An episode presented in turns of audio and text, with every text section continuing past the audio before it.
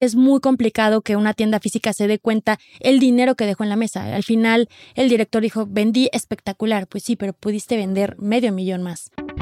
Amazing Retail es el espacio creado por Getin, la plataforma líder en retail analytics en México y Latinoamérica. Si quieres posicionarte por encima de tu competencia, toma tus decisiones estratégicas con los benchmarks personalizados de Getin. Monitoreamos más de 3.000 puntos de venta en México en diversos sectores del retail Abre tu siguiente sucursal en las zonas que ya frecuentan tus clientes potenciales. Para más información, contáctanos. Escríbenos a contacto.getin.mx. No desperdicies las ganancias de tus tiendas y capitaliza su rendimiento. Bienvenidos a Amazing Retail. Yo soy Francisco. Y yo, Anabel. Dado que hemos recibido mucho feedback de nuestra audiencia en redes sociales, este capítulo lo queremos dedicar a fondo para que les platiquemos cómo obtenemos los estudios de los cuales hablamos en varios de nuestros episodios. En esta ocasión vamos a hablarles sobre Retail Analytics y lo que hacemos en Getin para impulsar a que los retailers tengan mejor información sobre el desempeño de sus tiendas. Antes de comenzar, recuerden conectarse a su plataforma de streaming preferido y cada martes escuchar un capítulo nuevo. También queremos saber sus opiniones y sugerencias. Escríbanos en cualquiera de nuestras redes sociales, arroba getting-mx y usen el hashtag Amazing Retail Podcast.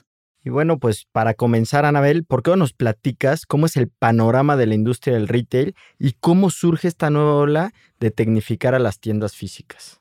Frank, creo que es bien sabido que el retail es una de las actividades económicas más viejas de la humanidad, que básicamente es el comercio. el intercambio. Correcto. Y es una de las pocas industrias que hasta hoy en día siguen vigentes y con fuerza. Y también creo que hay que hablar que en los tiempos más recientes, por ahí de a partir de los años 2000, mucha gente consideraba que las tiendas físicas ya iban a desaparecer. Desde ahí se empezaba a hablar que iban a desaparecer. Llevan 22 años y pues no han desaparecido, ni creemos nosotros que vayan a desaparecer. Pero bueno, ya se empezaba a comentar algo. ¿Por qué? Porque empezó algo llamado e-commerce, la venta en línea, ¿no? Que hoy sí ha cobrado muchísima fuerza, es una realidad, pero bueno, está lejos de desaparecer el retail físico por culpa del e-commerce, ¿no? Pero por otro lado, también hemos visto que algunas marcas que nacen desde el mundo del e-commerce terminan poniendo tiendas físicas, ¿no? Sí, es un hecho, ¿eh? Que muchas marcas y grandes marcas, digo, por decir una, yo creo que mucha gente que conocemos, Toys R Us, pues sí quebró con tiendas gigantes, no sé si recuerdes, eran bodegas interminables, ¿no? Para los niños era lo mejor que te podía pasar.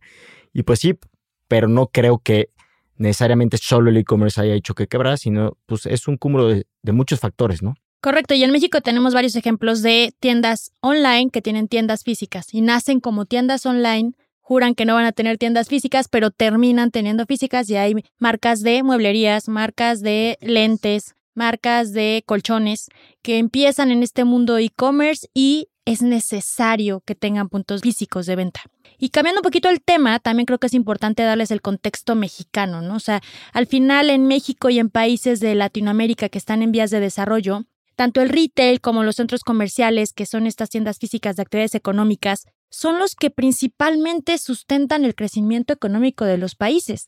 Por ejemplo, la derrama económica del retail en México representa alrededor del 20% del PIB, Frank, y es la actividad económica principal de nuestro país, de acuerdo a datos que nos da la ANTAF. Sí, también aquí para seguir ahondando en el tema, el tema de bancarización de tarjetas de crédito en México, pues está muy lejos todavía de países como Estados Unidos, ¿no? Que donde Obviamente el e-commerce lo que necesita es todo el tema de tarjetas de crédito, que aquí ya hay otros métodos de pago para sustituir eso, ¿no? Ya puedes ir a pagar a tiendas de conveniencia, por ejemplo.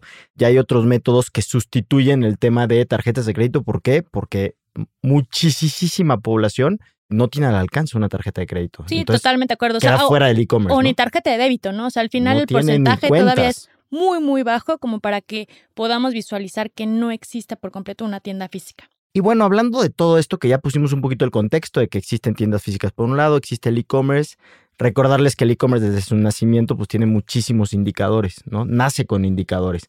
Entonces, pues tiene una cierta ventaja. ¿Por qué? Porque tú teniendo una tienda de e-commerce puedes tomar decisiones muy fáciles, entre comillas fáciles, pero por lo menos basadas en algo. Y en una tienda física pues era un poco la intuición y la experiencia de tengo tantos años en la industria y más o menos le sé, pero pues esa intuición también se agota ¿Por qué? Porque el consumidor va evolucionando y no es lo mismo, digo, por poner ejemplos, no es lo mismo como era el consumidor del año 2000 al 2010, como del 2010 al 2020, y así nos podemos ir para atrás también, los 1900 seguramente era muy distinto.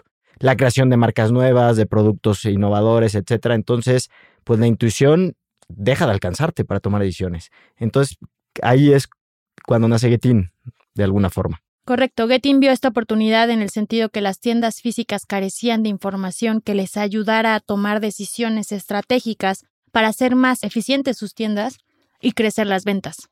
Y para lograr este objetivo, nosotros desarrollamos esta tecnología, desarrollada por mexicanos, la cual nos permite obtener indicadores necesarios para entender y mapear el comportamiento de la afluencia en una, en una tienda física o en toda una cadena de tiendas. Y así construimos nuestro dashboard, el cual es el que pueden consultar, donde los clientes tienen acceso para analizar, para visualizar, para comparar y para tomar las decisiones necesarias. Y a mí me gustaría aclarar un concepto que mencionamos hace ratito, pero Retail Analytics.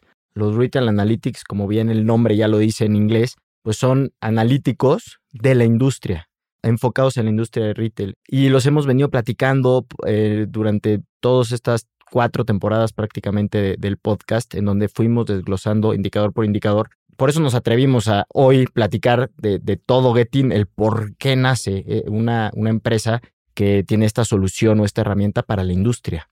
Y también para agregar un poco al tema que comentas, Frank, del Retail Analytics, también está la parte interesante que es del Big Data, ¿no? Que siempre comentamos que lleva muchos años que está de moda el Big Data, el Big Data, y algo que siempre hemos dicho es que la gente dice, wow, el Big Data va a ser el boom, va a ser lo que ayude a todas las compañías a mejorar, pero al final... ¿Qué es el Big Data? Yo tengo esa duda. Es una cantidad muy grande de datos. Por eso, ¿y para qué sirve el Big Data? Para tomar decisiones. Al final, la idea del Big Data, dependiendo en dónde lo vayas a utilizar o emplear, porque lo hacen en todas las industrias, no solamente en el retail, pero lo importante es entender esa información y llevarla o acotarla a la decisión que necesitas tomar. Exacto. Entonces puedes tener una cantidad enorme de información, pero si no la sabes acotar, no la sabes analizar, no la sabes dirigir hacia la decisión que tienes que tomar, es información que no sirve de nada. Es basura. Y tener tanta información tampoco sirve de nada. Y también ahí entra algo importante, que va muy pegadito con el, con el Big Data o Data Science, que también es un... Ciencia de datos. Sí, y los data scientists, que también están muy de moda y que todo el mundo es data scientist y todo el mundo entiende datos y etcétera, pero a la hora de lo que tú dices, de desmenuzarlos y aplicarlos, creo que muy pocos son los que pueden. Pero está otro concepto que es el machine learning, que también todo el mundo cree que hace machine learning aplicado al big data, etcétera, pero pues se quedan cortos al final de cuentas, ¿no? Es quizás muy aventurado hablar de que hacemos Big Data con una gran cantidad, es, es una cantidad inmensa que no, no sabrías ni, ni cómo atacarla. Eso es Big Data. O sea, por eso existen algoritmos, existen ya softwares que te ayudan a procesar esta información, el data mining, etcétera, porque es, es información que te inunda y como, como bien dices, no sirve para nada. Y hay que, hay que recordar que, pues en, en el caso de nuestra industria en la que estamos nosotros participando, pues los retaileros se dedican a vender y pues no se pueden dedicar también a analizar Big Data, ¿no? Porque pues por dónde, cómo lo ataco, cómo me lo como, cómo empiezo, se vuelve muy complejo. Entonces, mientras más desmenuzado tengan la información para aplicar rápido acciones, pues creo que para ellos viene mucho mejor el tema, ¿no? Ellos difícilmente se van a poner a desarrollar sistemas robustos para entender el Big Data, eso lo veo complicadísimo. Y muchas veces también la información, y a ver, tenemos ejemplos como lo que hacen las redes sociales, ¿no? O sea, los algoritmos que usan para que te aparezcan las cosas que te interesan, eso es a través de toda la información que tienen, a través de ciertos algoritmos logran aplicar eso para que tú obtengas lo que a ti te interesa. Y al final, y pasando al, al, siguiente tema que queremos platicar, es entendiendo toda esta información y cómo la puedes dirigir a tus necesidades, pensando en el mundo físico y en las tiendas físicas, fue como tuvimos los principales indicadores que damos el día de hoy, que básicamente es afluencia, atracción, conversión de compra, los tiempos de permanencia de las visitas y cuánto dinero dejaron de vender, entre otros, que son los indicadores que comúnmente hablamos en todos nuestros episodios. Y algunos ejemplos que también podemos compartir de cómo hemos visto que se usa esta información y bien aplicada a qué te lleva yo me acuerdo mucho de, una marca que nos decía que nunca iba a contratar influencers en su vida, porque era tirar el dinero. Y cuando vimos los indicadores, ¿y por qué él decía que era tirar el dinero? Porque pues no vendió más. ¿no? En ese fin de semana donde contrató a un influencer por dos días, sábado y domingo, pues no le representó mucho en ventas. Y cuando nos pusimos a ver justamente los indicadores, vimos que era el fin de semana del año, ya llevaba como siete, ocho meses el año, y era el fin de semana del año más lleno, su tienda era el fin de semana más saturado de gente. Y cuando empezamos a indagar con él qué pasó, le habló al Maco perfecto. En ese momento hizo una llamada al gerente o al director regional y le dijo qué pasó el fin de semana, hace dos fines que fue esta activación, porque pues, no vendiste, pero yo veo que es la tienda, y, y estoy hablando que eh, tres veces más llena que un fin de semana normal, muchísimo. Pues resulta que se les acabó el stock en los primeros 45 minutos y ya no tenían que vender. Se les acabaron las tallas principales, las tallas comunes. Entonces, pues simplemente fue se convirtió en un spot de firma de autógrafos para el influencer, en vez de venta, ¿no? En vez de una oportunidad de venta, pues estuvo padrísimo, el influencer fue a firmar autógrafos, tomarse fotos, selfies, pero a la marca pues no le funcionó en realidad, por un problema de la misma marca, no porque la estrategia esté mal. Entonces aquí se dieron cuenta que no era tan mala la, estrategia, simplemente que fue una muy mala operación, no, no lo prepararon, ¿no? No lo vieron venir, no contrataron más personal y no tuvieron más stock. Qué fuerte. Uno de los que a mí me se me viene en la cabeza y son de los más impactantes también fue cuando en la plataforma estábamos con un cliente analizando su información y en el buen fin del 2019 una tienda, y la plataforma en grande lo dice, perdió medio millón de pesos, dejó medio millón de pesos en la mesa en cuatro días, una sola tienda. Y estaba ahí el director de operaciones y viendo toda la información, analizando, cruzando los datos, al final como que decíamos, todo se cumplía, la gente estaba ahí, una cantidad enorme de gente y se salía muy rápido y se salía sin comprar. Y el director de operaciones levantó la mano y le dijo, sí, sí, jefe, fue por el aire acondicionado. Yo te pedí que me autorizaras el pago mínimo para arreglar el aire acondicionado. Es una tienda que está en el norte, lo cual necesita aire acondicionado. Y ese pequeño factor fue el que hizo que perdiera medio millón de pesos en cuatro días, en la mejor temporada del año. Sí, que probablemente el gasto 25 mil pesos quizás, ¿no? Pero se vio afectado en 500 mil que la conclusión de esto es que es muy complicado que una tienda física se dé cuenta el dinero que dejó en la mesa. Al final, el director dijo, vendí espectacular. Pues sí, pero pudiste vender medio millón más.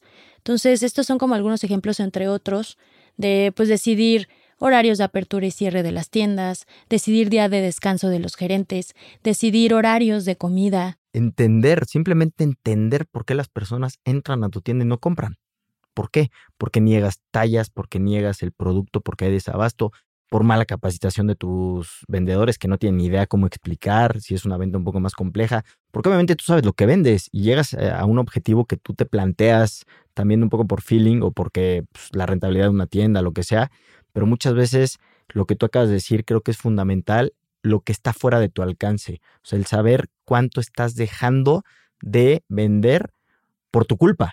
¿no? No porque no haya gente, aquí no es porque no haya gente, es porque por una mala operación no estoy vendiendo más, que eso pues eh, yo creo que es algo de lo más fuerte que puede descubrir una tienda física, ¿no? De acuerdo. Pues Frank, nos estamos acercando al final de este episodio y no sé si te gustaría darnos una pequeña conclusión. Pues sí, al final de cuentas, con lo que me quedo es con que ya existen herramientas como en nuestro caso Getting, que pueden dar información digerida para la toma de decisiones ágiles y sobre todo que la misma herramienta te está ayudando a comprobar si fue buena o mala la decisión que tomaste, ¿no? Entonces hay que aprovecharlas al final de cuentas, o sea, sí aprovechar las herramientas o tecnologías que te ayuden y que te hagan más eficiente, ya sea la operación, el área de marketing, etcétera, pero que te ayuden a hacer mejor tu trabajo. Y al final lo que no se mide, no sabe si funciona. Entonces creo que es importante. Sí, no se puede mejorar. Exacto, y no se puede mejorar. Entonces es importante monitorear todo el tipo de información que tengas, no necesariamente es Getting, puede ser la misma información con la que cuentes hoy en día, analizarla para tomar las mejores decisiones. Y pues esperamos que con este capítulo hayan podido conocer un poco más de lo que hacemos con los retailers y cómo nuestra tecnología está impulsando a que la industria que tanto amamos continúe evolucionando. Visita nuestra página getin.mx en donde podrás encontrar más información, ayudas y artículos relevantes sobre el episodio y las herramientas necesarias para potenciar las ventas de las tiendas. Te esperamos el siguiente martes con un episodio más de Amazing Retail Podcast. Cuídense mucho. Bye bye.